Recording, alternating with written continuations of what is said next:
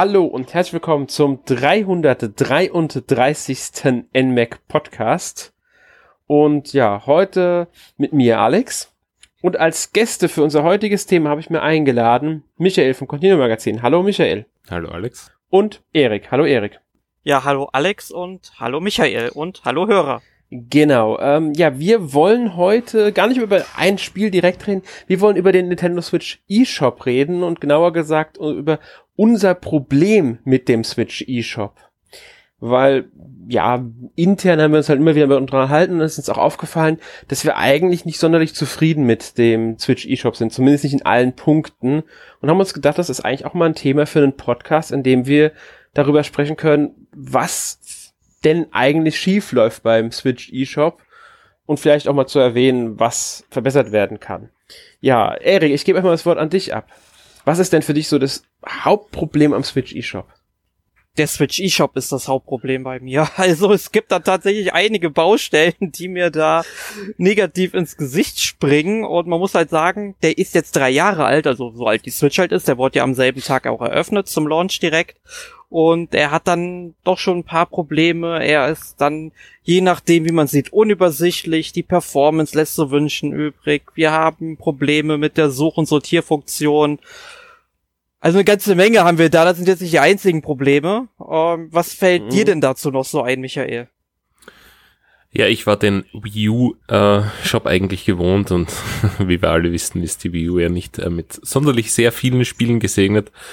Von daher war das alles recht übersichtlich präsentiert und man hatte nie das Gefühl, dass wenn man jetzt mal eine Woche nicht reinschaut, dass man was verpasst. Äh, ja, das ist bei der Switch ganz anders. Also wenn, wenn man da nicht jeden Tag fast schon reinschaut, dann könnte man das ein oder andere Spiel äh, übersehen, das ähm, ja kaufenswert wäre, sage ich mal.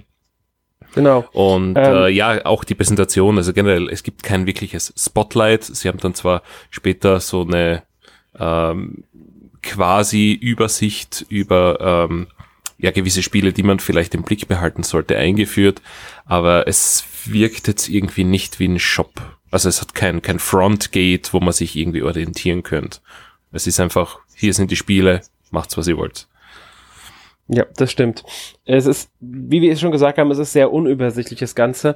Und das ist mir jetzt gerade auch wieder aufgefallen. Also der eShop ist ja eingeteilt in mehrere Kategorien. Entdecken, das ist das, was du meintest. Das kann man so halt, da werden Spiele nochmal präsentiert, auch wenn sie schon älter sind, so wie Angebot des Tages oder Spiel des Tages. Dann sehr viele Spiele, die demnächst erscheinen werden, oft Nintendo-Titel oder halt große Namen wie Resident Evil, ähm, XCOM, Tales of ähm, Vesperia ist, glaube ich, heute mit drin und sowas in der Art. Das ist auch wieder sehr viele Spiele dabei, die eher ähm, normalerweise sowieso beworben werden, die sowieso jeder auf dem Schirm hat und wer das haben will, der weiß auch, wo nachher zu suchen hat, nach dem Namen.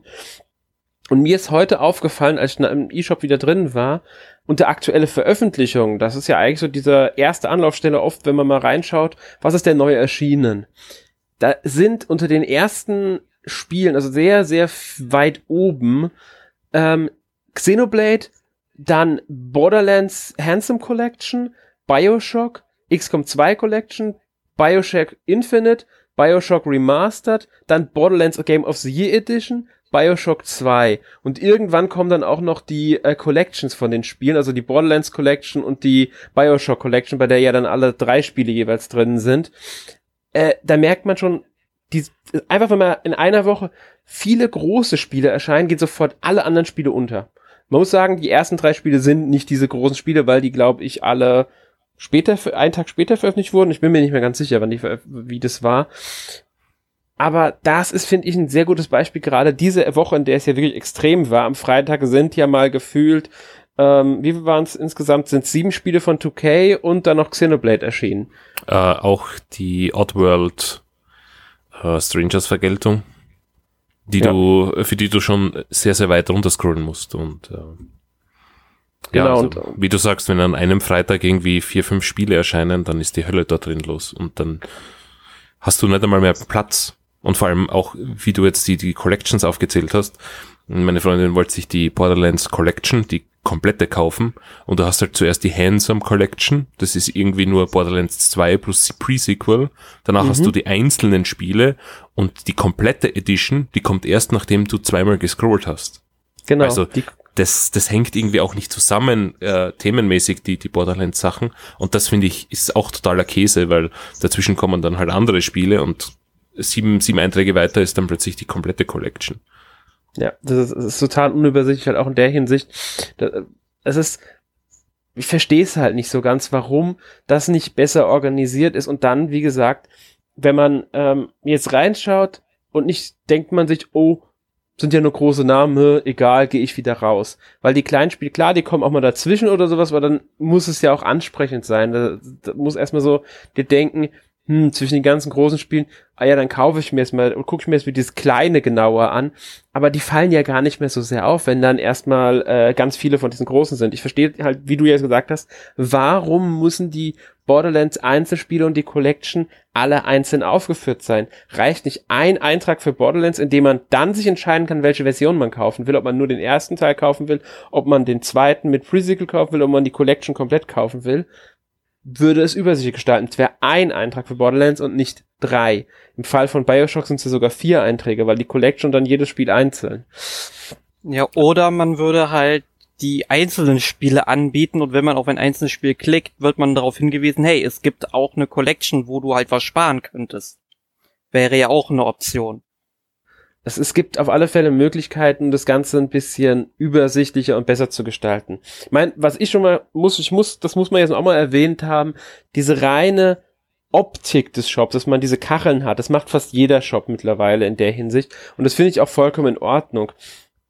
Das Problem ist einfach nur, dass es, ja, dadurch, dass so viele Spiele auch wöchentlich für die Switch erscheinen, ähm, geht sehr schnell sehr viel unter und man verliert einfach die Übersicht. Ich weiß genau, und das ist wie, ich habe jetzt über eine Woche nicht in den Shop gescheit reingeguckt und ähm, gucke eher auf der Webseite hin und wieder mal nach. Ich weiß definitiv, dass mir ein paar Spiele äh, komplett ja untergegangen sind. Das ist mir zum Beispiel jetzt passiert, letzten Monat ist das passiert. Da kam das neue Pixels-Spiel raus, also Pixel äh, Cross Adventure. Ich glaube, habe ich letzte Woche im Podcast auch mal schon mal kurz drüber gesprochen über das Spiel. Äh, und ich mag die Spiele eigentlich ganz gerne von den von der Reihe es ist komplett untergegangen bei mir. Ich habe das nicht mitbekommen, dass dieses Spiel erschienen ist. Und das ist irgendwann am, ich glaube Ende April müsste es gewesen sein, ist es erschienen. Ähm, aber obwohl ich ja auch wegen ähm, wegen NMAC regelmäßig die Liste der neuen Spiele durchgehe, wie gesagt nicht im Shop, sondern in der Webseite, ähm, ist es bei mir untergegangen. Ich habe es nicht mitbekommen, dass dieses Spiel am 16.04., das war der 16.04., erschienen ist. Das sagt schon, finde ich, viel aus, wenn dass das man auch als jemand, der sich regelmäßig damit beschäftigen muss, quasi, trotzdem was übersieht. Ja, und es ist ja auch ähm, noch nicht mal so, dass wenn du in den Bereich gibst, äh, erscheint demnächst oder wie es jetzt auch heißt, bald erhältlich sind dann auch nicht oder bald erhältlich. Ähm, da sind dann auch nicht alle Spiele gelistet, obwohl die in dieser Woche noch erscheinen werden. Und äh, dann muss man sich halt vorstellen, da werden dann jetzt erstmal so, weiß ich nicht, so sieben, acht Spiele erstmal groß angekündigt, die kommen diese Woche. Im Endeffekt ist es bestimmt mehr als doppelt so viel, was dann irgendwie wieder kommt. Also der E-Shop wird richtig äh, zugespammt, wenn man das so möchte. Ja, ja böse Zungen mögen ja behaupten, dass äh, es schon fast ein Steam auf Konsolen ist. Weil auf Steam findest du ja, ja auch nichts mehr. Aber das Problem, das du ansprichst, das ähm, gab auch bei, bei den ganzen 2K-Spielen. Ähm, bei, erscheint demnächst sind halt nur Spiele, die du auch vorbestellen kannst. Und 2K hat beispielsweise ihre Spiele nicht vorbestellen lassen. Das heißt, die gesamte Bioshock Collection, XCOM und Borderlands, die waren halt nicht präsent in bald erhältlich, sondern die sind dann einfach im eShop da. Und ja, wie du sagst, dann hast du plötzlich 20 bis 30 neue Spiele in, in wirklich äh, Regenzeiten und ja, also ich habe es zu meinem persönlichen Ritual gemacht jeden Tag in den E-Shop zu schauen. Ich muss jeden da ganz kurz ein, ja. ähm, man, es sind nicht nur Spiele drin, die man vorbestellen kann. Es sind auch Spiele drin, die du nicht vorbestellen kannst. Die kannst du nur auf deine Watchliste setzen. Es ist also den Entwick, also warum auch immer Borderlands nicht aufgetaucht ist da drin, aber es sind Spiele drin, die du nicht vorbestellen kannst. Das weiß ich. Okay. Ähm, warum auch immer äh, dann die Border 2K das nicht gemacht hat, das liegt halt an den Entwicklern bzw. an den Publishern, die Spiele trotzdem dort einzutragen, ob sie jetzt äh, halt als vorbestellen oder nicht vorbestellen. Aus irgendeinem Grund wollten sie das halt anscheinend nicht, dass die nicht einge dass die keine Einträge haben oder warum, was auch immer. Ist halt schon eine etwas seltsame Entscheidung. Seltsam vor allem, weil äh, wenn sie es ankündigen würden und da bald erhältlich, dann wüsste man, dass es einfach kommt. Ja, ja. Dann könnte man es auf seine Watchlist geben. Und das ist dann auch das, was ich täglich gemacht habe. Ich habe täglich am Abend in den E-Shop geschaut, was heute alles erschienen ist. Und äh, die interessanten Titel, die habe ich alle auf meine Watchlist gegeben. Ja. Und äh, das Problem war, dass die Watchlist bei 200 Einträgen voll war und du hast nichts weiter rauf tun können. Und das Limit ist Gott sei Dank mittlerweile gefallen, aber ich habe locker 250 Titel auf meiner Watchlist, einfach um sie nicht zu vergessen. Das ist genau das, was ich verhindern möchte, was dir passiert ist. Dass Titel untergehen. Äh, ich meine, ich bin mir sicher, dass ich nicht alle interessanten Titel äh, erfasst habe, aber einfach um sie nicht zu vergessen und dann, ich meine, natürlich so viel Titel erscheinen, dass man die eh nicht alle spielen kann, aber ich schaue dann immer beim Sale meine Watchlist durch oder meine Wishlist und alles das, was halt attraktiv im Sale-Angebot ist, hole ich dann irgendwie vielleicht mal nach. Ja. Und so, so schaue ich halt, dass ich das irgendwie organisiere, dass ich das nicht ganz irgendwie vergesse, weil ganz alte Titel, die vor zwei oder drei Jahren erschienen sind, die findest du sonst nie wieder. Nö, außer du suchst aktiv danach. Wenn du weißt, wonach genau. du suchst, dann findest du sie. Und dann, ähm, wenn du schon die Wunschliste ansprichst, ist noch so ein Punkt. Ich finde die erstmal sehr unübersichtlich, weil das wirklich eine Liste von oben nach unten ist. Da würde ich mir ja. wünschen, dass ich da einstellen kann, dass ich auch diese Kachelsicht habe mit jeweils nur dem Bild und dem Preis dabei. Mhm. Und ähm, dann, dann wären nämlich mehrere Titel auf einmal. Dann wäre die wäre auch eine sehr lange. Ich habe 155 Titel drauf. Ich muss jetzt ewig lange runtergehen, die Liste, bis ich alles durchgegangen bin. So würde ich immer drei Spiele auf einmal nebeneinander sehen und dadurch würde die Liste auch inzerter werden. Ähm, klar, dann ist es rausnehmen vielleicht ein bisschen schwieriger, weil man äh, jedes Mal erst aufs Spiel gehen muss, um es rauszunehmen, oder es muss eine andere Lösung geben. Kann trotzdem Mülleimer-Symbol neben dran sein. Ähm, was mich aber stört, ist, ich habe, und das ist mir auch aufgefallen, ich habe Spiele immer noch auf der Wunschliste stehen, die ich mir gekauft habe, weil die nicht automatisch rausfliegen, wenn du ja. sie kaufst. Und das finde ich unglaublich nervig. Du musst sie dann jedes Mal von Hand aus deiner Wunschliste rausnehmen, obwohl du sie schon gekauft hast. Ja, das ähm, ist auch ein riesen Kritikpunkt von mir. Bei Steam funktioniert das automatisch und bei Nintendo ist das irgendwie, keine Ahnung. Also, ich glaub, es kommt mir manchmal vor, als hätte bei Nintendo nie jemand selbst diese Liste verwendet. Ja, kann man wirklich so denken. Ich glaube, bei, bei ähm, der PlayStation, bei der Xbox ist es auch so, dass die Wunschlistenspiele automatisch schön, wenn man sie kauft. Bin mir jetzt nicht 100% sicher, aber ich glaube schon. Äh, also ich könnte mich nicht erinnern, dass ich bei der PlayStation jemals was manuell entfernt hätte, was ich gekauft habe. Ich auch nicht, deswegen. Ich denke auch, dass die automatisch verschwinden, die Sachen. Ja. Ich verstehe es halt nicht, weil das ist eine simple Funktion. Ein Spiel wird gekauft, also verschwindet es, von der, verschwindet es einfach von der Liste. Wozu hm. auf der Liste lassen? Ja. Ja. Und was mir beim eShop jetzt auch noch so ein bisschen störend aufgefallen ist, heute neulich habe ich jetzt einfach mal nach ähm, äh, über die Suchfunktion nach Rollenspielen gesucht. Also man kann ja auch nach Genre suchen, habe jetzt keinen Suchbegriff eingeben, wollte einfach mal sehen, was wird mir denn so angezeigt, wenn ich RPGs äh, spielen möchte. Und ähm, da haben wir ein großes Problem, was uns auch schon auf der Nintendo Website sicherlich aufgefallen ist, dass manchmal pro Spiel direkt vier oder fünf Genres angegeben werden die dann eventuell nicht wirklich auf das Spiel zutreffen. Das kann sein, dass irgendwie ein Element von dem Genre eben in dem Spiel vortaucht, das äh, auftaucht, das Spiel aber eigentlich ein ganz anderes Genre ist. Und wenn man nach äh, Rollenspielen sucht, dann findet man unter anderem auch das ähm, Spiel Hello Neighbor. Da kann unser Sören ein Lied von singen von diesem Spiel. Ähm, das soll ja richtig schlecht sein, so wie ich das in Erinnerung habe.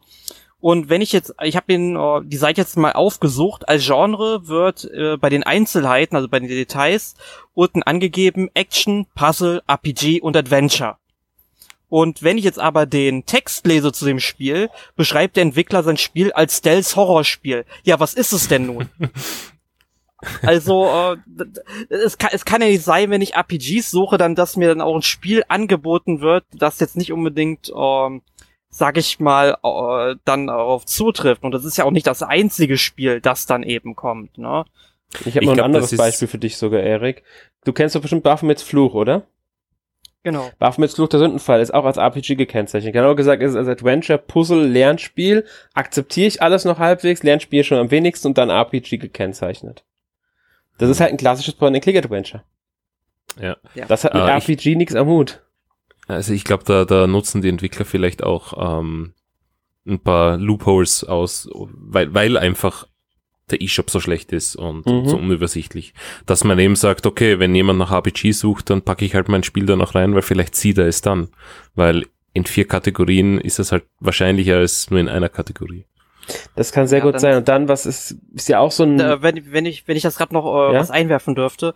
Ich meine, ganz ehrlich, Nintendo könnt ihr hingehen und sagen, ja, ihr müsst eurem Spiel ähm, ein Hauptgenre zuordnen, aber ihr könnt immer noch, sag ich mal, äh, Unterkategorien dazu machen, dass man dann eben nach Genre und Kategorien dann eben sucht. Damit man, sag ich mal, wenn die Entwickler meinen, okay, unser Spiel ist ein RPG, warum auch immer, oder eignet sich halt irgendwie dafür, dass man es dann darüber auch noch finden kann, aber es sollte halt schon irgendwie so ein Leitgenre geben, wo man die Spiele eintragen, meiner Meinung nach eintragen müsste sogar. Ja, stimme ich dir auch zu. Das wär, wäre übersichtlicher. Aber wie Michael richtig angemerkt hat, es kann sein, und damit soll Aufmerksamkeit erregt werden. Und das fällt auch auf im E-Shop, um Aufmerksamkeit zu erregen, weil wir wissen, die, die Spiele verschwinden sehr schnell der Aufmerksamkeit. Auch neue Spiele erhalten nicht die nötige Aufmerksamkeit, weil sie untergehen. Und deswegen gibt es sehr oft im Switch eShop, wie mir aufgefallen ist, es gibt, glaube ich, kaum eine Vorbestellung, die nicht irgendwie mit einem Rabatt her daherkommt. 10, 20 Prozent Rabatt kriegst du mittlerweile auf fast jede Vorbestellung ähm, oft sogar in der ersten Woche eines Spiels. Also wie gesagt, nicht auf jede, aber auf viele.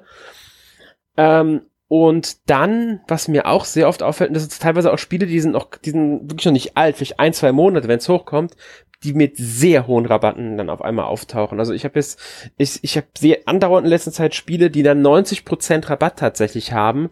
Und das sind nicht die ältesten Spiele und äh, es geht einfach quasi nur noch darum, irgendwie dieses Spiel äh, zu verkaufen, damit sich dann vielleicht durch ähm, Mundpropaganda vielleicht noch mal ein bisschen Aufmerksamkeit bekommt oder einfach ein bisschen besser dazustehen, weil wenn ein Spiel sich besser verkauft, kann es ja passieren, dass man in den Charts auftaucht. Und dann wird vielleicht Aufmerksamkeit auf den Entwickler gezogen, weil man, das ist ja so eine Funktion, die man hat, wenn man im Spiel drin ist, dass man auch gucken kann, was der Publisher sonst noch so veröffentlicht. Und so zieht man Aufmerksamkeit. Zum Beispiel bin ich jetzt auf dem Publisher Forever Entertainment im eShop, der jetzt zum Beispiel Agony anbietet für momentan 90% Rabatt, also für 1,99 aktuell.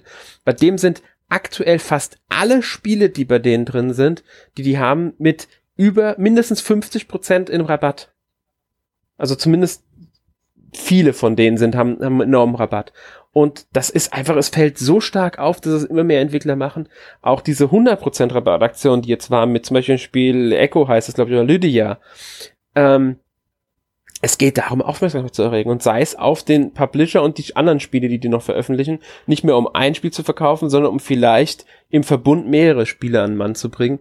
Ähm, einfach weil, ja, anders verkaufen sich Spiele nicht mehr. Und wenn 90 Prozent, wenn man, ganz ehrlich, wenn ich ein Spiel, die Liste durchgehe und ähm, einen Preis sehe, der dann 90 Prozent Rabatt hat und bei, was ich, unter zwei Euro liegt, dann gucke ich mir das Spiel auch genauer an, ob es denn für den Preis interessant wäre, als wenn da jetzt der Preis von 1999 steht. Ja, und vor allem, dann kaufst du es einfach aus, aus dem Impuls heraus. Und ja, genau. Was dann passiert ist, das Spiel steigt in den Charts, es mhm. steigt weit nach oben, so dass du es vielleicht sogar ganz oben in den Charts siehst. Und das allein bringt dem, dem Entwickler oder, oder dem Publisher ja kein Geld, aber wenn diese Aktion vorbei ist, dann äh, switcht es wieder zum Vollpreis und jemand, der halt diese Aktion versäumt hat oder nicht mitbekommen hat oder auch nicht jeden Tag in den E-Shop schaut, der sieht dann plötzlich dieses Spiel in den Charts und wenn es sie gut verkauft, dann muss es ja auch gut sein und kauft es dann eventuell zum Vollpreis. Also ich denke, das ist schon eine Taktik, die die einfach nur das im Hinterkopf hat, weil mit einem Euro mhm. verdienst du nichts. Und Nö, mit gratis sowieso nichts, aber genau. Vielleicht aber genau das fällt dir auf, ja. wenn du dir jetzt die Charts anguckst, die Top 6 Spiele sind die ersten Spiele, die du siehst, wenn du auf die Charts drauf gehst. Siehst du immer die Top 6, die 7, 8, 9 siehst du noch ganz klein, aber die Top 6 sind das, was du als erstes siehst. Und unter den Top 6 sind drei Spiele, die kosten, ich glaube bis gestern kostenlos angeboten wurden, sofern du ein, äh, entweder eins dieser drei Spiele bereits besessen hast oder eins von zwei anderen Spielen, ähm, von denen mindestens eins auch in den Charts drin ist. Und das war für 99 Cent im Angebot. Das heißt, du hast 99 Cent ausgeboten, ausgegeben und hast drei andere Spiele kostenlos bekommen. Und drei, diese drei kostenlosen Spiele sind auf den Plätzen drei, fünf und sechs. Auf Platz zwei ist ein Spiel, das nur 1,99 kostet, mit 90% Rabatt. Nur der Platz 1 und der Platz 4 in den Top 6 sind momentan Vollpreisspiele. Wenn man noch die Top 10 sich anguckt, dann äh, tauchen zwar noch zwei weitere Spiele auf, die momentan Vollpreis sind. Eins davon ist aber die Borderlands Handsome Collection. Nicht mehr die komplette Collection, sondern nur die Handsome Collection. Da fehlt der erste Teil ja dann. Und das wahrscheinlich auch nur, weil die Handsome Collection vor der kompletten gelistet ist. Das kann sehr gut sein. Einige fühlen sich ja wahrscheinlich verarscht, weil ähm, wenn du die komplette Collection kaufst, gibst du 49,99 aus. Die Handsome kostet 39,99 und der erste Teil kostet 29,99. Yep. Ja. Nee, also ähm, es ist schon ziemlich heftig, wenn man sich die Charts anguckt. Und das sind, klar, es sind Mittel, um Spiele hochzukriegen. Leute kriegen die Aktion nicht mit, dann sagen, denken sie sich auch, Spiele in Charts kostet ja jetzt nur, keine Ahnung, äh, wenn es Standardpreis 20 Euro hat, wenn es schon am zweiten Platz ist, das muss ja was taugen. Sieht ja ganz interessant aus, kaufe ich mal. Zack. Mhm.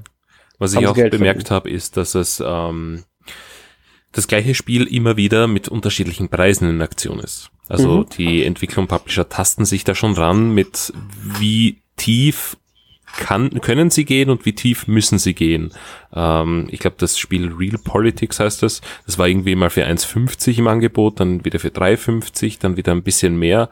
Äh, ich habe es mir noch immer nicht gekauft, deswegen kann ich das äh, irgendwie äh, mitverfolgen. Aber es ist schon ganz interessant zu sehen, wie die einfach versuchen, diesen Sweet Spot zu finden, wo die Leute das einfach kaufen, um das Spiel zu pushen und sie halt so viel wie möglich trotzdem noch rausholen. Und ich meine, allein diese Sachen zeigen einfach schon, dass irgendwas falsch läuft am E-Shop. Und am Anfang habe ich mir gedacht, jo, ich meine, gut, das ist jetzt ein Barebones E-Shop, ähm, der wird sich schon noch verbessern, aber ja, jetzt sind wir halt mehr als drei Jahre drin im Lifecycle von der Switch und es hat sich bis auf die Spotlight-Seite, die halt wenigstens eine Handvoll Spiele im Spotlight hält, eigentlich nichts getan. Ja, aber diese Spiele, die unter, ich glaube, Entdecken werden die gelistet, nennt sich das Ganze, ja. laufen, sind halt ähm, dann oft auch sehr große Namen dabei, wie gesagt. Also wenn man da aktuell drauf geht, dann hat man, ähm, gut, erstmal hat man ein paar nicht ganz so bekannte. Ähm, The Bug Butcher, Minute ist dann schon etwas bekannter vom Namen her. Warframe ist ein Free-to-Play-Spiel, das jetzt auch schon auf dem PC und auf der Playstation, glaube ich, gelaufen ist eine ganze Weile. Dann ist schon das nächste eine Vorbestellung zur 51 Worldwide Games von äh, Nintendo selbst. Und dann kommen schon so Spiele wie Just Dance, Resident Evil 4, Resident Evil, XCOM, Borderlands, Bioshock, Dragon Fighter Z, Tales of Asperia, Animal Crossing. Da ist ja ein ganz wenig, erst weiter unten, wenn du Liste weiter runter gehst, kommen dann andere Spiele wie ähm, Arrest of a Stone Buddha oder einen ähm, Monstrum, die jetzt vielleicht nicht so die großen Namen wären. Und dann kommen ja schon wieder Vorbestellertitel, die sie anpreisen wollen, wie Outer Worlds oder Catherine Full Body. Mhm. Ja. Ich meine, es ist besser als nichts, es ist weit weg vom Optimum. Ja. Aber es ist halt das Problem, dass es so extrem viele Spiele gibt. Ich, ich mhm. schätze mal, es werden jetzt über 2000 sein mittlerweile. Kann gut wie, sein. Wie viel ja. hatte die Wii U? Boah, deutlich weniger, deutlich weniger. 100 Spiele, 150, keine ich, Ahnung. Ich, ich, weiß es nicht. Wenn überhaupt. Also, ähm, ich meine, der Switch eShop war ja optisch schon, äh, der, Entschuldigung, der Wii U eShop war ja optisch schon besser. Der hatte diesen riesen Header oben, wo halt das Spiel dieser Woche angekündigt wurde, ist halt ein Problem. Auf der Switch erscheint halt jede Woche mehrere große ja. Spiele. Also was willst du da ankündigen? Ähm, und dann hast irgendwie so kleine Kacheln gehabt mit Spielen, die halt die letzten Tage erschienen sind oder die letzten Wochen. Dann noch irgendwie den, den, die Virtual Console mit den einzelnen Konsolen und ein paar Indie-Spiele noch. Also sie waren besser gruppiert auf dieser Startseite und du hast trotzdem noch äh, danach suchen können und eine Liste gehabt. Ich meine, klar, es ist leichter mit wenigen Spielen sowas zu, um, umzusetzen. Ich, ich weiß nicht, was die Switch machen müsste, um, um da einfach äh, ja ein bisschen besser entgegenzuwirken, dass einfach die ganzen Spiele untergehen, weil sehr schwierig, muss ich ehrlich sagen. Ähm, aber wenn du es schon erwähnst, fällt mir gerade eine Sache ein, die mich auch noch stört, ähm, weil du gesagt hast, schön Kategorien eingeteilt und so weiter. Noch so ein Punkt beim Switch eShop du hast Retail-Spiele, also Spiele, die auch als Einzelhandelsversion im Handel erscheinen, zwischen Spielen, die rein als Download erscheinen. Die, mhm. die sind wild durcheinander gewürfelt. Wenn das wenigstens noch getrennt voneinander möglich wäre, so wie es, ähm, man hat, kann ja in den Charts, kann man ja einfach alle Spiele oder man drückt, äh, geht auf exklusiv als Download. Wenn ich jetzt bei ähm, zum Beispiel aktuelle Veröffentlichungen hingehen könnte und dann auswählen könnte, exklusiv als Download, dann würden ja die ganzen Xenoblade, Borderlands, Bioshock und der ganze Kram alles verschwinden. Ich hätte nur die Download-Spiele. Also die Spiele die im Grunde im E-Shop mehr Aufmerksamkeit verdient hätten. Das wäre ja schon mal ein großer Fortschritt, wenn zumindest diese Kategorie möglich wäre. Aber schon bei der Sortierfunktion, die es übrigens bei aktueller Veröffentlichung gar nicht gibt, du kannst bei aktueller Veröffentlichung nicht, sortieren nach irgendwie Genre oder sonst was. Das kannst du nur bei ähm, den Angeboten. Da kannst du nur zwischen Inhaltsart alle Software oder herunterladbare Inhalte wählen, also DLCs. Du kannst dann natürlich noch Preisregion, Genre und sowas eingeben, aber du kannst nicht sagen, dass man, ähm, dass ich jetzt zum Beispiel exklusive Download will, zumindest nicht in der Standardsuche. Erst wenn du auf alle Filter gehst, heißt noch einen Schritt weiter gehst, kannst du auswählen, exklusiv als Download. Und das ist ein Schritt zu viel. Ähm, ich, die, diese exklusiv als Download-Sache ist ja eh ohnehin ein bisschen falsch, weil ähm, ich glaube, das, das richtet sich immer lokal, äh, weil das sind auch Spiele, die, die tatsächlich als physisches Medium irgendwo anders erschienen sind. Das ist mir klar, das weiß ich. Aber das müssen sie halt dann, ähm, je, die Shops sind ja getrennt. Deutschen Shop ist anders als der UK-Shop als Beispiel. Das genau. ist ganz logisch. Ich, das, ich mein, da müssen sie halt die Shops entsprechend anpassen dran. Ja, das, ich meine, ich find's Fluch und Segen gleichzeitig, weil natürlich möchtest du deine lokalen Sachen irgendwie in den, in Rampenlicht äh, geben, aber dann hast du natürlich online irgendwie auf Twitter oder auf Facebook oder wo auch immer von dem Publisher, hey, unser Spiel ist jetzt im Angebot und dann schaust du in den E-Shop und das ist nicht im Angebot, weil es ist halt in einer ausgewählten Anzahl an Regionen im Angebot, aber nicht in Europa und das gilt dann auch wieder nicht für Australien und in Amerika und in Japan hast du wieder eigene Shops. Ähm, mhm. Ähm, das finde ich auch ein bisschen blöd, weil die, ich meine, manche Publisher machen es jetzt eh schon, dass sie sagen, hey, unser Spiel ist im äh, Shop von den USA und in Asien äh, im Angebot und Europa kommt aber in drei Wochen. Ja, ja logisch. Finde find ich auch doof irgendwie. logisch, aber diese Trennung der Shops kann ich halt auch wieder verstehen. Die hat ja auch mit den unterschiedlichen Gesetzgebungen zu tun, mit den Jugendschutzrichtlinien und so weiter. Da ja. kann ich wieder verstehen, dass es diese Trennung der Shops gibt. Das natürlich ist blöd, ist, wenn man jetzt auf Twitter mitbekommt, das und das ist im Angebot und dann ist es nicht im Angebot. Verstehe ich.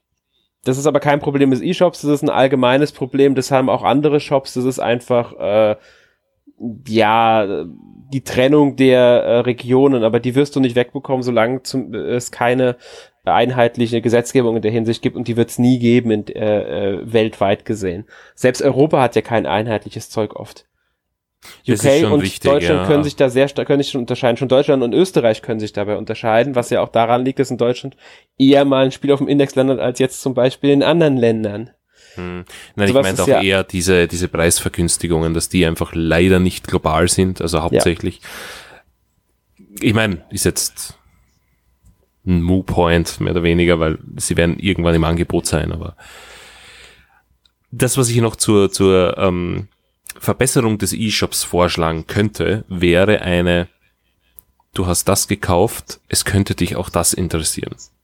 Genau, also wie du quasi bei Steam dann Vorschläge hast mhm. auf jeder Spielseite. Ja, ich glaube, es hat auch die PlayStation hat es auch. Ja, meine ich. PlayStation oder wenn man jetzt, weiß ich nicht, auf Amazon oder auf, keine Ahnung, irgendeinem anderen Online-Shop, der tatsächlich auch physische Medien verkauft, der weiß doch auch, was du gekauft hast, der sieht, was andere Kunden gekauft haben, könnte passen, schlagen wir das halt vor. Mhm. Äh, so könnte man vielleicht diese ganzen Titel, die diese Geheimtipps quasi auch ein bisschen mehr in, den, in das Rampenlicht eines jeden Einzelnen drücken, der die auch finden möchte. Weil jetzt, wenn jemand, weiß ich nicht, keine Visual Novels mag, aber jemand anders schon, dann würden andere Visual Novels für den doch interessant sein. Ja, ganz genau. Das ist, könnte, es wäre sogar als eine Kategorie äh, möglich, sowas wie von wegen Empfehlungen für dich. Fertig. Genau, Gehst ja. du drauf und dann kriegst du dann die Sachen, die du noch nicht gekauft hast, die aber für dich interessant sein könnten, weil du andere Spiele gekauft hast. Und da könnt ihr dann dabei stehen, ähm, für dich interessant, weil du das und das gespielt hast oder sowas. Könnt mir da sogar dazu schreiben.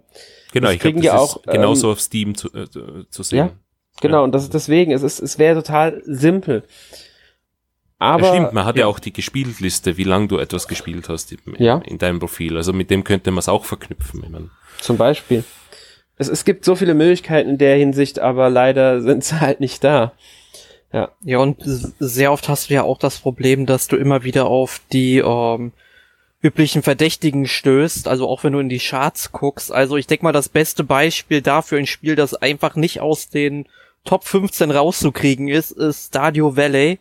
Also ich glaube, seitdem das erschienen ist, ist das nie aus den Charts geflogen und es wird dir halt immer und immer wieder angeboten. Ähm, das ist halt auch so ein Problem. Da kommen dann halt natürlich diese ganzen Spiele mit den Rabatten, die eben versuchen, sich in diese Charts, sag ich mal, irgendwie einzukaufen. Aber äh, trotzdem bleib, hast du da immer wieder diese bekannten Gesichter, die da auch nicht verschwinden. Ja, man muss aber dazu sagen, du meinst jetzt die exklusives Download-Charts. Ähm, die ähm, bei den Retail-Charts ist nicht mehr, also bei den Charts mit allen Spielen, also bei dem auch Retail-Spiele drin sind, ist im Stardew Valley tatsächlich momentan nicht drinnen. Das gibt's ja aber auch nur in Japan derzeit Retail. Ja, ja, nee, stimmt nicht, stimmt nicht. Stopp, Platz 22 ist es doch drin. also nein, auch da bleibt es weiterhin vertreten. Ach so, du, äh, genau, das sind ja die auch enthalten, ja. Ja. Ja, die sind da auch enthalten. Deswegen sind entweder alle Spiele oder exklusives Download und rein Retail gibt es also Spiele, die als Retail auch erscheinen, als Download gibt's nicht. So eine Liste. Muss man dazu sagen. Ich glaube, es gibt auch nur eine Handvoll Spiele, die tatsächlich nur Retail erschienen ist derzeit. Ja, Und das ist meistens von diesen Limited Run Genau. äh, Companies. Also es gibt fast gar nichts. Also ähm, Limited Run bringt ja auch normalerweise dann Spiele, die äh, sowieso schon im eShop drin sind, ähm, nochmal als Retail-Version raus. Also ich Also- weiß, dass es ein Spiel gibt, das kommt von ähm, äh, First Press Games, äh, das ist Castle of Heart, da gibt's eine japanisch lokalisierte Version und die ist in Japan nicht mal im eShop. Das bleibt exklusiv auf Cartridge. Ja, ich sag ja normalerweise. Also Ja, ja, ich sag, das ist, sind wirklich die Ausnahmen. Ausnahmen. Ne? ja. Also so eine Charts würden auch gar keinen Sinn machen. Nee, natürlich nicht überhaupt keinen Sinn, weil äh, ja, klar wä- wäre es für Leute, die jetzt interessiert sind daran, ach das Spiel, ich möchte jetzt wissen, ähm, was weiß ich, was gibt's denn für große Spiele sozusagen? Also weil Retail verstehen viele immer als groß dann automatisch. Ähm, es würde halt in dem Sinn Sinn machen, dass man sieht, welche Spiele verkaufen sich dann digital am besten, die jetzt auch im Einzelhandel erscheinen. Aber äh, das ist nicht für den normalen Nutzer interessant, das ist dann vielleicht für den Publisher oder für Nintendo interessant und die Mhm. kriegen die Daten ja trotzdem. Also die kriegen die ja anders, deswegen. Ähm, ich möchte Ja. ganz kurz auf ein. Was? Wolltest du Ja, was sagen? nein, nein, nein, ja, nein, ich, ich, ich Okay. habe gerade überlegt, auf der Wii U gab's doch ein paar Spiele, die nicht digital waren. Das Ja gut, auf der Wii U war das noch was anderes. Da war Nintendo Ja. noch nicht ganz so weit. Ich, ich, das ist mir auch aufgefallen. Die Wii U, auch der 3DS hatte das noch, dass es da ähm, sowas gab. Hm. Aber mit der Switch ist das komplett weggefallen. Ähm, nee, was ich jetzt noch möchte, ist die Performance von dem Shop, weil das hatten wir auch als einen der Punkte genannt, über den wir jetzt bisher noch so gar nicht richtig gesprochen haben. Ähm, die Performance Shop. Ich muss sagen, sie hat sich verbessert im, im Laufe der Zeit. Er läuft ein bisschen Mhm. besser als früher, aber er hat immer noch seine Problemchen. Ja, ich glaube, das hängt aber tatsächlich auch mit der Hardware-Architektur der Konsole sehr eng zusammen. Denn ähm, zum Beispiel habe ich mir diese Woche ein Spiel runtergeladen zum Testen hier beim NMAC, ähm, namentlich Shantae and the Seven ähm, Sirens. Ich war quasi im Zimmer über dem Zimmer, wo der Router steht und ich hätte für den Download irgendwie, ich weiß es nicht, über eine Stunde auf jeden Fall brauchen müssen. Das kann halt nicht sein. Dann bin ich einmal in die Etage tiefer gegangen, habe die äh, Switch direkt neben den Router gelegt und sehe da, nach sieben Minuten war das Spiel runtergeladen. Und ich glaube, das hängt auch sehr stark halt damit zusammen, wo man sich gerade dann natürlich, in welcher Entfernung zum Router man sich befindet. Ähm, und das finde ich dann irgendwie schon ja, sehr enttäuschend, wie langsam das dann teilweise funktioniert. Und dann kommt es halt dazu, wenn du dir eine Spieleseite aufrufst, dann siehst du halt die Screenshots, die laden relativ schnell, aber dann hast du da Videos und die kann ich zum Beispiel, wenn ich dann in dem Raum bin, wo ich eigentlich immer mit der Switch spiele, im Grunde nicht angucken, weil nach drei Sekunden so hängt dieses Video, lädt dann ein, zweimal nach und irgendwann äh, bricht es dann vielleicht ganz ab, weiterzuladen. Äh, während ich, wenn ich das dann tatsächlich im Handheld-Modus mache, also sprich da in den Raum gehe, wo ich, wo der Router dann steht, da habe ich dann keinerlei Probleme. Da läuft dann auch wirklich alles flüssig. Ja, die, Ja. die Wi-Fi-Dongles von Nintendo waren immer unter alles Sau. Also genau. 3DS, Wii U, ähm, Wii vor allem auch, äh, Switch, das ist, also ich verstehe nicht, wie man sowas verbauen kann nach Mhm. 15, Ich muss 20 sagen- Jahren an Ich muss sagen, ähm, auf der Wii und der Wii U ging's bei mir sogar noch tatsächlich, aber 3DS und Switch ist bei mir schon immer ein Problem gewesen. Also beim 3DS, ich habe fast nix runterladen können, ohne den, das Gerät runterzulegen. In meinem Zimmer hier habe ich nie, nie was runtergeladen. Ich habe den 3DS genommen, entweder an, Tür, an die Tür vorne gelegt, also wirklich ins Regal an der Tür, weil dann war es näher am Router. Oder halt wirklich runter, neben Router äh, gelegt, weil äh, sonst konnte ich vergessen, für 3DS was gescheit runterzuladen. Hier auf dem Schreibtisch hat das Gerät schlichtweg nicht geladen, gescheit. Und bei der Switch hatte ich jetzt, ich habe ähm, mir Xenoblade Chronicles jetzt runtergeladen und da ich genau das wie, der, wie Erik, ich musste mit der Konsole auch runtergehen, weil ansonsten hätte es zwei, drei Stunden länger gedauert, als ich so gebraucht habe für den Download. Einfach weil ich vom Router ein Stück weiter entfernt war. Das ist wirklich jetzt auch nicht der, der große Unterschied. Im PC habe ich zum Beispiel gar keine Probleme damit oder an der PS4 ist es, macht das auch keinen großen Unterschied. Aber ja, das ist wirklich, da, das, das, da stimmt Erik, muss ich Erik zustimmen und auch, also das ist, das ist eine recht reine Hardware-Sache. Das hat mit dem E-Shop wenig zu tun. Ähm, da sehe ich schon das mit dem Videos problematischer, weil äh, Videos, also Trailer auf der Switch angucken, mache ich nicht. Kann ich nicht. Äh, nee, es, es, es stimmt nur teilweise. Es hat schon auch mit der, mit dem, äh, also die Switch hat limitierten Arbeitsspeicher und das ist das mhm. Problem, weil du kannst ja Spiele auch in den äh, Minimiert-Modus quasi fahren, also wenn du auf Home drückst und den Switch eShop gleichzeitig aufrufen und es ist halt limitierter, äh, limitierter RAM zur Verfügung, der für den eShop reserviert ist. Und du merkst halt, wenn du zum Beispiel, also ich habe Metro 2033 gespielt, bin in den eShop gegangen und der eShop hat noch nie so schlecht performt, wie wenn ich mhm. dieses Spiel minimiert gehabt habe. Ja. Und ich habe das schon öfters gelesen, dass einfach das auch der Grund ist, warum der Switch eShop so bare bones ist und, und einfach wenig Funktionalität hat, um einfach den RAM, die RAM-Belegung äh, nicht, nicht ähm, ja, großartig zu befüllen. Äh, ja, aber das ist schon ein bisschen seltsam. Ja, ich meine. Dann sollen sie halt sagen, okay, du kannst nicht parallel im Spiel sein. Sollte zwar nicht sein, aber okay, würde ich noch akzeptieren. Ähm, ich merke es ja sogar, wenn ich in keinem Spiel bin, wie schlecht der manchmal läuft. Also die, ähm, zum Beispiel die Angebotsliste, wenn ich die durchgehe, jetzt im Angebot, die ersten Spiele laden normal. Kein Problem. Ich kann die durchgehen. Sie haken ein bisschen, äh, hängt vielleicht mal kurz. Irgendwann muss dann nachgeladen werden, die Spiele. Akzeptiere ich. Gibt's auch bei anderen Shops. Habe ich schon überall gehabt. Ähm, dann lädt er nach. Das dauert je nachdem etwas länger, etwas kürzer. Hängt auch davon, das Spiel im Hintergrund läuft. Aber dann irgendwann, ja, hängt das Ding so schlimm, es lädt neu. Und ich werde wieder an Anfang der Liste geworfen, sogar komplett rausgeworfen aus der Liste. Und anstatt dass ich wieder da anfange, wo ich war, fange ich irgendwo weiter oben an oder sogar ganz am Anfang der Liste.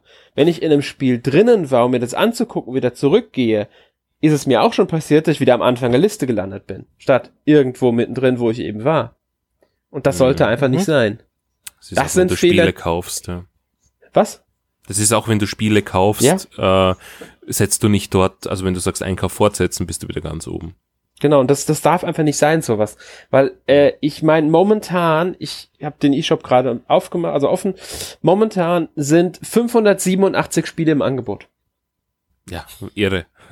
ähm, nur mal so als Anmerkung, 587 Spiele. Ich will diese Liste durchgehen. Es sind immer drei nebeneinander. Da kann man sich auch ausrechnen, wie, viel, wie, viel, wie lang diese Liste dann auch sein wird. Äh, und wenn ich dazwischen merke, oh, das Spiel interessiert mich, das kaufe ich mir jetzt, muss ich danach wieder ganz oben anfangen, um mir vielleicht ein zweites Spiel zu kaufen, das direkt neben dran, weil ich auch kaufen wollte. Also muss ich mir überlegen, welches Spiel kaufe ich und welches eventuell nicht, weil ich keinen Bock habe, die Liste nochmal durchzugehen. Oder man schreibt sich's auf und sucht dann direkt danach. Ganz genau. Aber das darf ja nicht wahr sein, dass ich das machen muss. Das, das ist doch lächerlich. Oder und ich da kommen wir auch zum nächsten. Warum, warum gibt's keinen Warenkorb? Wenn ich äh, ja? zehn Spiele spiel, äh, kaufen möchte, dann lass mich einen Warenkorb machen. Genau. Warum gibt's den nicht? Das ist eine sehr gute Frage, an die habe ich gar nicht gedacht. Ja. Obwohl ich den okay. überall habe, habe ich nicht daran gedacht, dass der Switch eShop keinen Warenkorb hat. Ja, furchtbar. Also. Ja. Und das wird ja. das Problem lösen. Dann machst du einfach, weiß ich nicht, drücke Y, um das Spiel dem Warenkorb hinzuzufügen und dann kannst du weiter scrollen. Fertig. Genau. Dann kann man, hat man die auch erstmal drin, dann kann man in den Warenkorb gehen, kann von da aus sich die Spiele alle angucken, die man drin hat und eventuell wieder rauswerfen. Weil ich glaube, es gibt, es gibt ja so teilweise einen Warenkorb. Du kannst ja mehrere DLCs, glaube ich, auf einmal kaufen. Ich glaube, ja, das geht. Die kannst du anhaken, aber nicht Spiele. Und das, das verstehe mhm. ich dann nicht. Warum, ja, warum kann ich das bei DLCs machen und bei Spielen nicht? Das sind alles so Sachen, die ich bei der Switch nicht verstehe. Das sind so diese, diese Kleinigkeiten, die noch dazukommen. Vor allem dann hast du, weiß ich nicht, drei Spiele, die du kaufen möchtest die alle einen Euro kosten. Mhm. Und ich meine, dann verwendest du dreimal die Kreditkarte mit benötigter Betrag. Also da kann nicht mehr viel bei Nintendo ankommen, eigentlich, weil. Nee, eigentlich nicht. Das ist, total ich fühle mich teilweise ein bisschen schlecht auch. ich warte nur, bis meine Kreditkartenfirma mich irgendwann anruft und sagt, das sind irgendwie so drei 1 Euro Abbuchungen. Mhm. Ja. Aber gut, ich würde sagen, wir haben ähm, eigentlich recht gut darüber gesprochen, ja, was wir am eShop bemängeln. Ähm, ich würde sagen, weil wir schon über den eShop reden und im eShop scheinen natürlich die Spiele der Switch, sollten wir auch vielleicht ein paar Spiele mal vorstellen, bei denen wir der Meinung sind, dass die vielleicht untergegangen sind, so Empfehlungen von uns persönlich. Ich merke direkt an, ein paar von den Spielen dürften die regelmäßigen Hörer des Podcasts bereits kennen, weil wir sie entweder bei letzte Woche gespielt oder in einem eShop Roundup äh, mal angesprochen haben oder weil es zu einem Thema gepasst hat, erwähnt wurden oder weil irgendeiner von uns so begeistert ist, das Spiel sowieso andauernd erwähnen muss. ähm, trotzdem wollen wir mal einfach mal so ein paar Spiele kurz anreißen. Zu einigen gibt's auch Tests bei uns auf der Seite. Ja. Äh, ich würde sagen, ähm, ich fange einfach mal mit einem Spiel an und erwähne äh, Kotodama.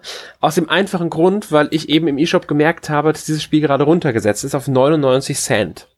Mit 96% Rabatt. Normalerweise kostet das Spiel 24,99, kostet jetzt 99 Cent. Es ist eine Visual Novel Puzzle. Also Visual Novel und Puzzlespiel in einem. Ähm, ist vielleicht nicht die beste Visual Novel, die ich hier gespielt habe, muss man vielleicht dazu sagen. Aber ich habe es tatsächlich gerne gespielt und sehr viel.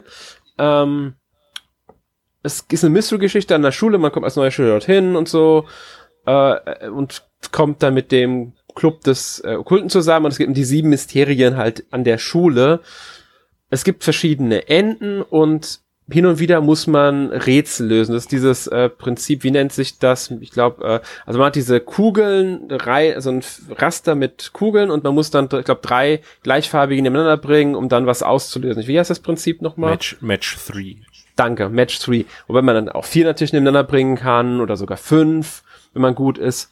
Es gibt noch Bonussymbole wie Dynamit oder sowas oder Totenköpfe, die man, glaube ich, gar nicht entfernen kann oder nicht bewegen kann zumindest. Und um das halt zu erreichen, also die Rätsel sind dafür da, also die Puzzle sind dafür da, um die ja anderen Leute, mit denen man zu tun hat, von was zu überzeugen oder zu beeinflussen. Ich glaube, es gibt irgendeine übernatürliche Fähigkeit hatte man. Und es sind halt, ja, sagen wir mal so, die Charaktere, die man da überzeugt, den Fortschritt, dass man die ähm, ähm, glücklich macht, das nennt sich eine Happy-Leiste, erkennt man auch daran, dass sie langsam ihre Kleidung verlieren und irgendwann in Unterwäsche dastehen. Ähm, vorwiegend natürlich weibliche Charaktere, also es hat auch diesen leichten Erotikanteil, aber der, der ist halt drin, sag ich mal. Ich finde die Geschichte interessant genug, um das Spiel hier zu erwähnen. Also sie hat mich ähm, wirklich motiviert. Ich habe tatsächlich auch zwei Enden erspielt, weil ich mit dem erst hatte ich das schlechte Ende, damit war ich nicht zufrieden, habe dann das wahre Ende noch erspielt. Es gibt auch noch ein gutes Ende, glaube ich, heißt das, ist das andere. Und ähm, es hat auch sehr interessant gesch geschriebene Charaktere, die alle so auch ein bisschen ähm, ich sag mal, Geheimnisse haben, beziehungsweise die eine Seite haben, die man anfangs vielleicht gar nicht erwartet. Ein paar Sachen sind da vorhersehbar, aber ja. Ich würde nicht sagen, dass jetzt die, wie gesagt, die beste Visual Novel auf der Switch ist, aber für 99 Cent können alle, die an Visual Novels interessiert sind, das Ding ruhig mitnehmen, weil äh, dafür ist das Spiel, das ist das Spiel alle Male wert. Ich würde sogar sagen, das ist mehr wert, aber für 99 Cent kann man da, wenn man Visual Novels mag, bedenkenlos zugreifen. Wollte nur mal kurz, weil ich das Spiel gerade eben gesehen habe, das Spiel so ein bisschen besonders hervorheben. Eben weil es dieses eins von diesen jetzt mit 96% Spielen gerade im Store ist. Ich weiß gar nicht, das Angebot geht, glaube ich, noch bis zum 14.06. Gut, jetzt darf einer von euch beiden. Ich sag mal, Michael, stell du einfach mal ein Spiel von dir vor. Hm, was stelle ich denn vor? Ich äh, fand sehr cool. Äh, ich nehme auch einfach mal das letzte in der Liste und zwar Axiom Verge. Axiom Verge äh, hätte eigentlich ursprünglich mal auch für die Wii U erscheinen sollen, ist dann tatsächlich noch für die Wii U erschienen. Das ist ein Metroid-Klon. Also alle, die irgendwie Super Metroid äh, vergöttern, äh, das ist ein fast exakter Klon davon mit einem, äh, ja, sehr coolen äh, Levelaufbau, äh, sehr coole Bosse, auch äh, tolle neue Fähigkeiten. Also es ist ähm, eigentlich der wahr gewordene Traum eines jeden Metroid-Fans. Ich habe es damals auf der PlayStation 4 durchgespielt und äh, gibt auch jetzt für die Switch, auch physisch, falls man es noch findet. Oder für die Wii U. Da ist es aber, glaube ich, durch Limited Run erschienen. Weiß nicht, ob es das digital dann auch noch gibt. Aber das ist so ein Geheimtipp von mir. Äh, ich hau gleich noch einen zweiten drauf, der sehr Metroid-lastig ist. Und zwar äh, Dandara. Dandara habe ich erst vor kurzem jetzt angetestet. Dandara hat auch das typische, äh, Erik, es tut mir leid, Metroidvania-Feeling.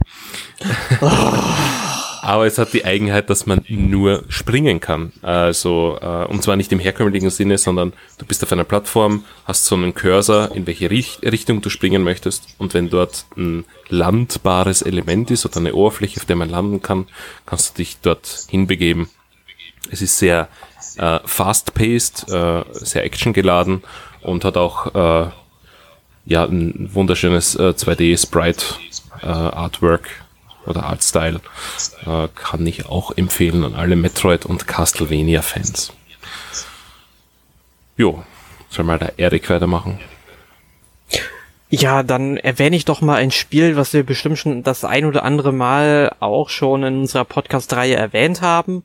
Und zwar der kunterbunte Genre-Mix The Friends of Ringo Ishikawa. Ähm, das ist quasi eine Mischung aus äh, Kunio-kun, Yakuza, Persona und Animal Crossing, würde ich sagen.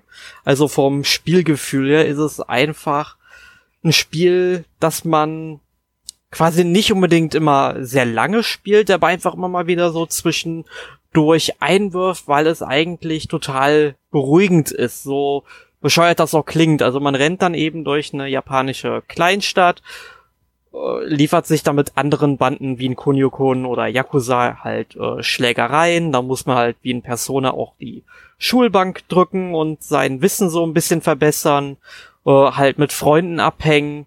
Und das ist alles, ja, wird auch alles sehr ruhig und angenehm präsentiert, denn das Spiel erklärt einem eigentlich gar nichts. Also es gibt keine Minimap, es gibt keine Itembeschreibung und sowas. Man muss im Grunde alles selbst herausfinden, aber man sollte es einfach losspielen, ohne groß drüber nachzudenken und einfach gucken, was passiert. Das Spiel kostet, ich glaube, 20 Euro ungefähr. Nee, 15 Euro kostet es. Und es ist aber trotzdem halt auch dann so ein schöner Titel im Retro-Gewand, dem ich, oder den Titel, den kann ich wirklich jedem empfehlen, der halt irgendwie etwas für eine dieser Reihen übrig hat. Ja, ganz kurz dazu angemerkt, ähm, im eShop Roundup 18, Podcast Nummer 291, hast du das Spiel auch vorgestellt. Wow. Ich wusste, ich habe schon mal darüber gesprochen. Ja, also nur für alle, die jetzt neugierig geworden sind, dort könnt ihr dann auch noch mehr erfahren. Es gibt, glaube ich, auch einen Test auf der Seite. Genau. Ja.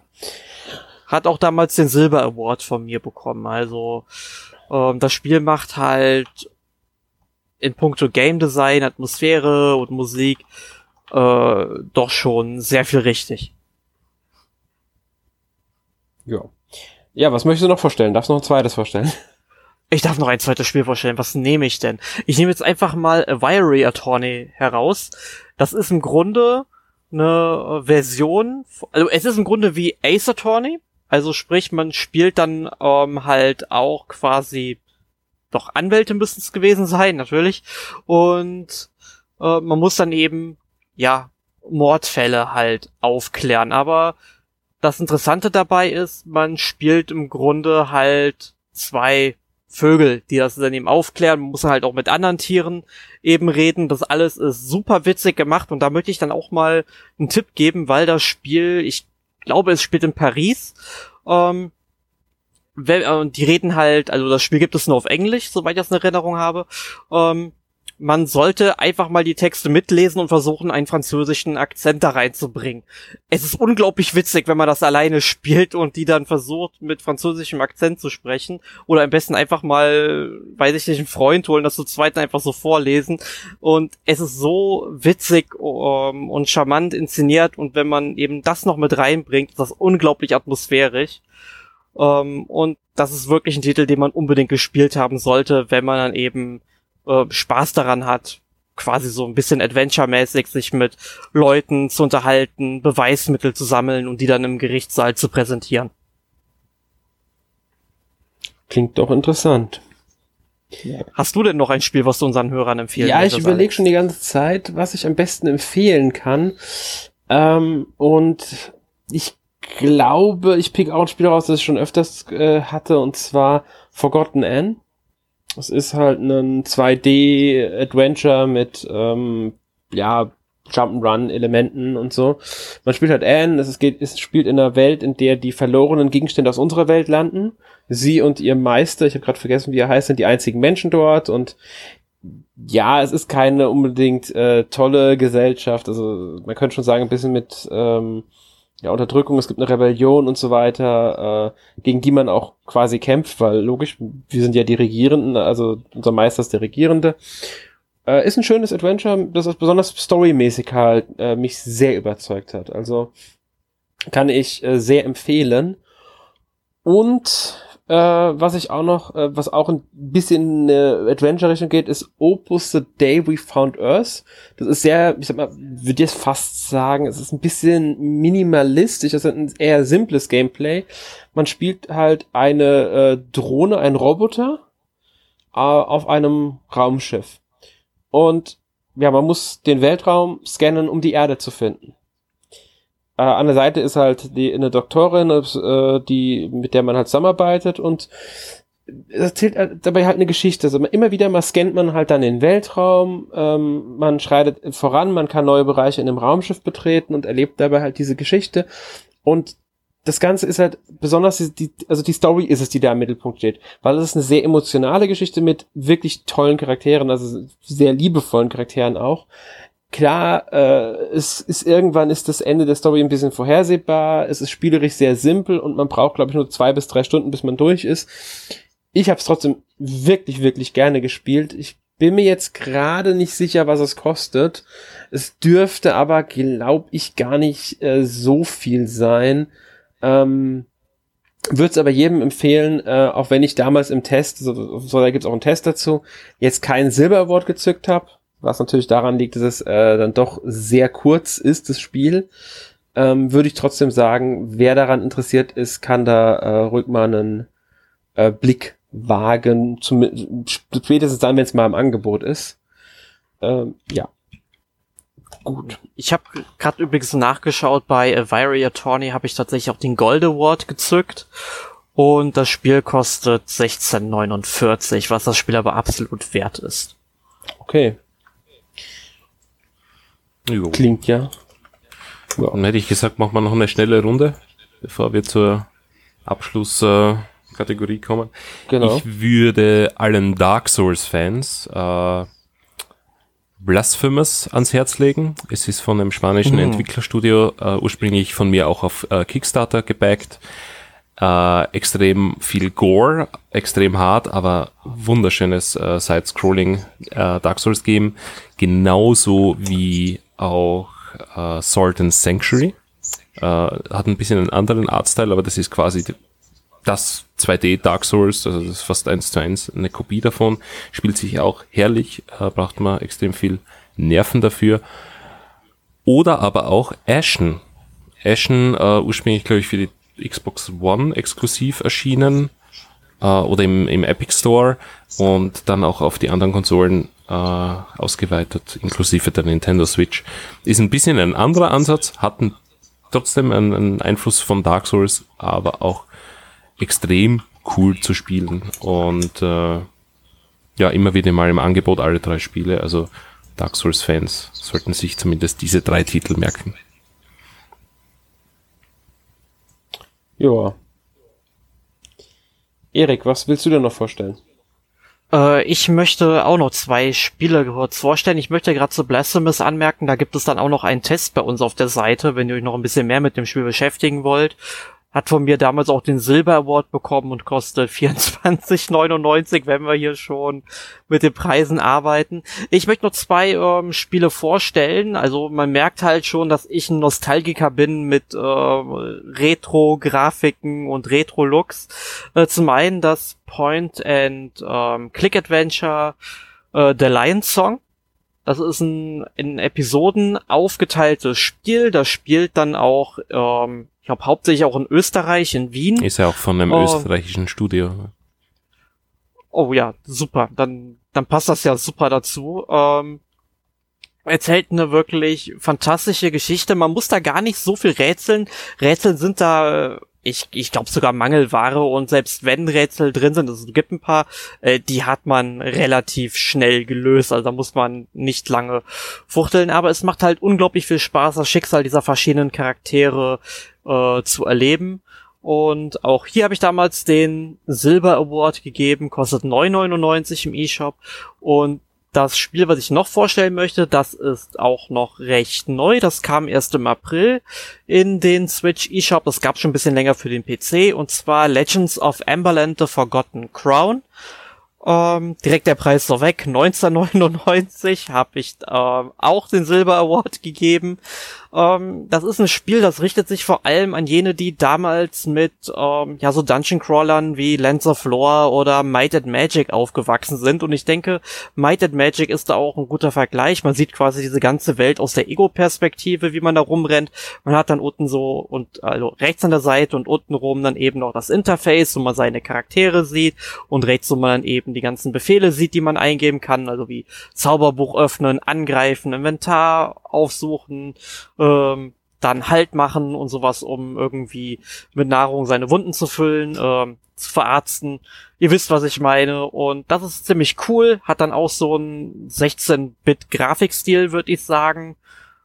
Ähm, und es macht halt total Spaß. Du gehst dann halt aus der Stadt raus, bekloppst, äh, verkloppst ein paar Orks, Goblins, Trolle und anderes Fantasy-Getier, gehst dann mit deinen Erfahrungspunkten zurück in die Stadt zum Trainer, äh, erhöhst deine Stufe, dann bist du stärker, suchst dir neue Ausrüstung, kannst die Welt immer und immer weiter erkunden und das ist unglaublich motivierend und ein sehr, sehr tolles Spiel. Ja. Ja, ich werde äh, auch noch ein letztes erwähnen, das ich aber auch schon öfters erwähnt habe, und zwar Murder by Numbers, weil ich das aktuell spiele.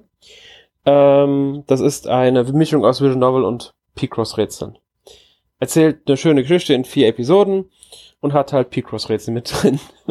ich mag es halt, weil es irgendwie so sich anfühlt wie ein Layton oder Ace Attorney mit Picross-Rätseln halt statt, statt normalen Rätseln. Ähm, ist jetzt kein großes Spiel, aber ähm, ja, wer Picross mag und halt mehr, also ein bisschen Story auch dabei haben will, beziehungsweise ja, der kann das ruhig sich holen. Aber erwartet jetzt keine, keine Adventure-Rätsel oder sowas. Es ist wirklich eine lineare Story. Ihr untersucht die Umgebung, findet da Picross-Rätsel und äh, fertig. Ja. Ähm, trotzdem schon wirklich schönes Spiel. Ähm, kann ich nur empfehlen. Das äh, war's dann aber auch mit unseren Empfehlungen. Wir haben noch deutlich mehr Empfehlungen natürlich für, hätten wir für euch theoretisch, aber wir können jetzt nicht alle durchgehen heute.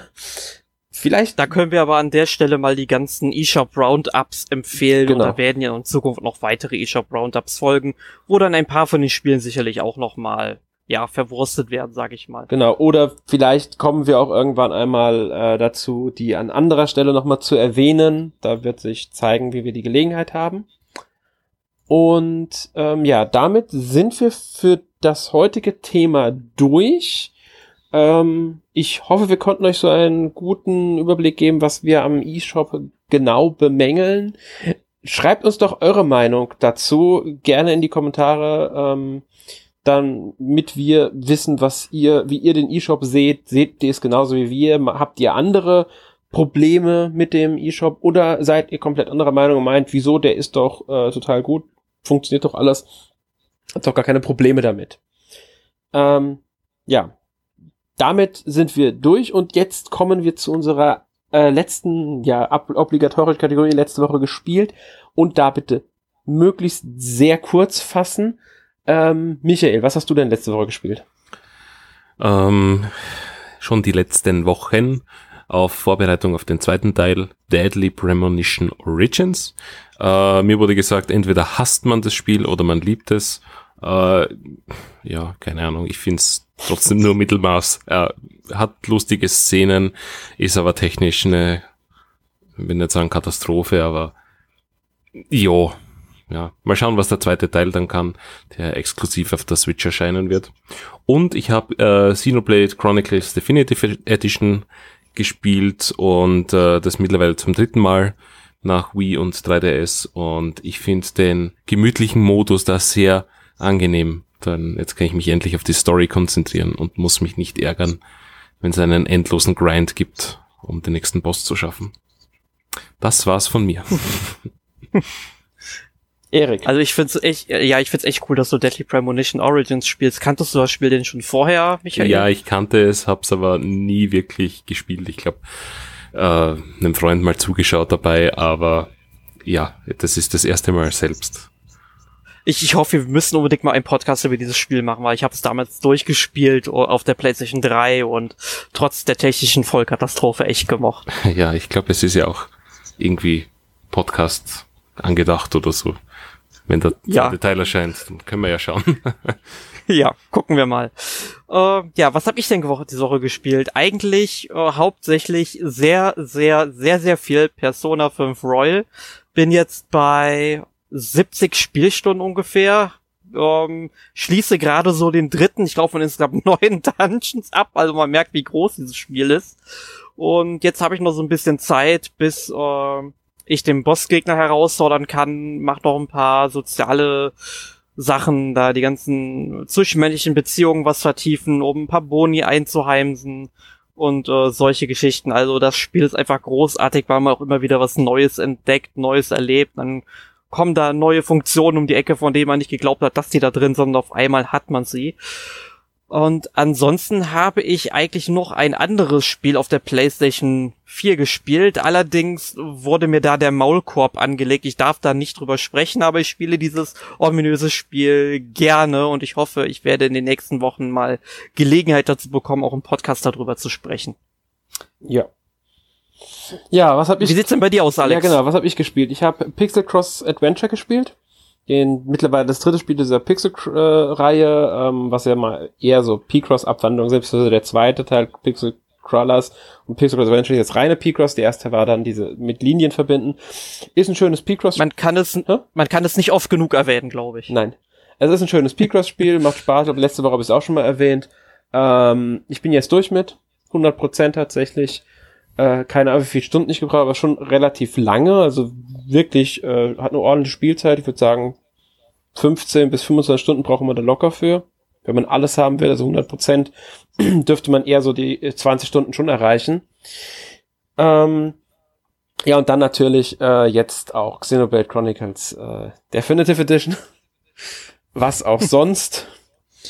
Ähm, macht mir auch wieder große, also wirklich viel Spaß. Ich habe es halt nur auf der Wii gespielt, auf dem 3D, New 3DS habe ich es nie gespielt. Das heißt auch schon eine ganze Weile nicht mehr. Und äh, ich habe das Spiel ja damals geliebt. Ich finde es immer noch großartig. Den gemütlichen Modus habe ich allerdings noch nicht ausprobiert. Das steht noch an. Ich spiele momentan noch normal. Ähm, will aber auch den gemütlichen Modus dann nochmal ausprobieren. Irgendwann. Äh, und ja. Hat schöne kleine Neuerungen und ähm, ansonsten, es sieht halt deutlich besser aus als auf der Wii. Muss ich einfach sagen. Was ja auch nicht überrascht. Ähm, ja, gut. Das, das war's dann aber auch von mir. Und das war's dann auch mit dem Podcast heute. Wir sind durch und verabschieden uns. Ähm, nächste Woche gibt es dann einen Podcast zu ähm, Bio, zu, Xenoblade. zur Bioshock Collection. Das nächste Woche. Oh nein. Nächste Woche ist die Bioshock Collection dran. Äh, Sofern da alles klappt, das will ich direkt äh, anmerken. Ähm, wenn alles klappt, gibt's nächste Woche Bioshock. Sollte das nicht klappen, dann ein anderes Thema, das euch über, ähm, mit dem ihr euch überraschen lassen könnt. Xenoblade. Ist sehr wahrscheinlich, aber es ist noch nicht entschieden, was das Ersatzthema wird, falls Bioshock nicht klappt. Also normalerweise Bioshock ist vorgesehen, aber wie gesagt, da gibt's gerade kleinere Problemchen, weswegen es sein könnte, dass der Podcast nochmal verschoben werden muss. Und dann ähm, werden wir einen Ersatzpodcast halt bringen, ein anderes Thema. Ich würde mal sagen, mit einer relativ hohen Wahrscheinlichkeit wäre das dann Xenoblade Chronicles, aber ich will es nicht garantieren. Es kann auch sein, dass ein anderes Thema kommt. Gut, damit verabschieden wir uns aber endgültig. Bis zum nächsten Mal. Tschüss. Tschüss. Adios.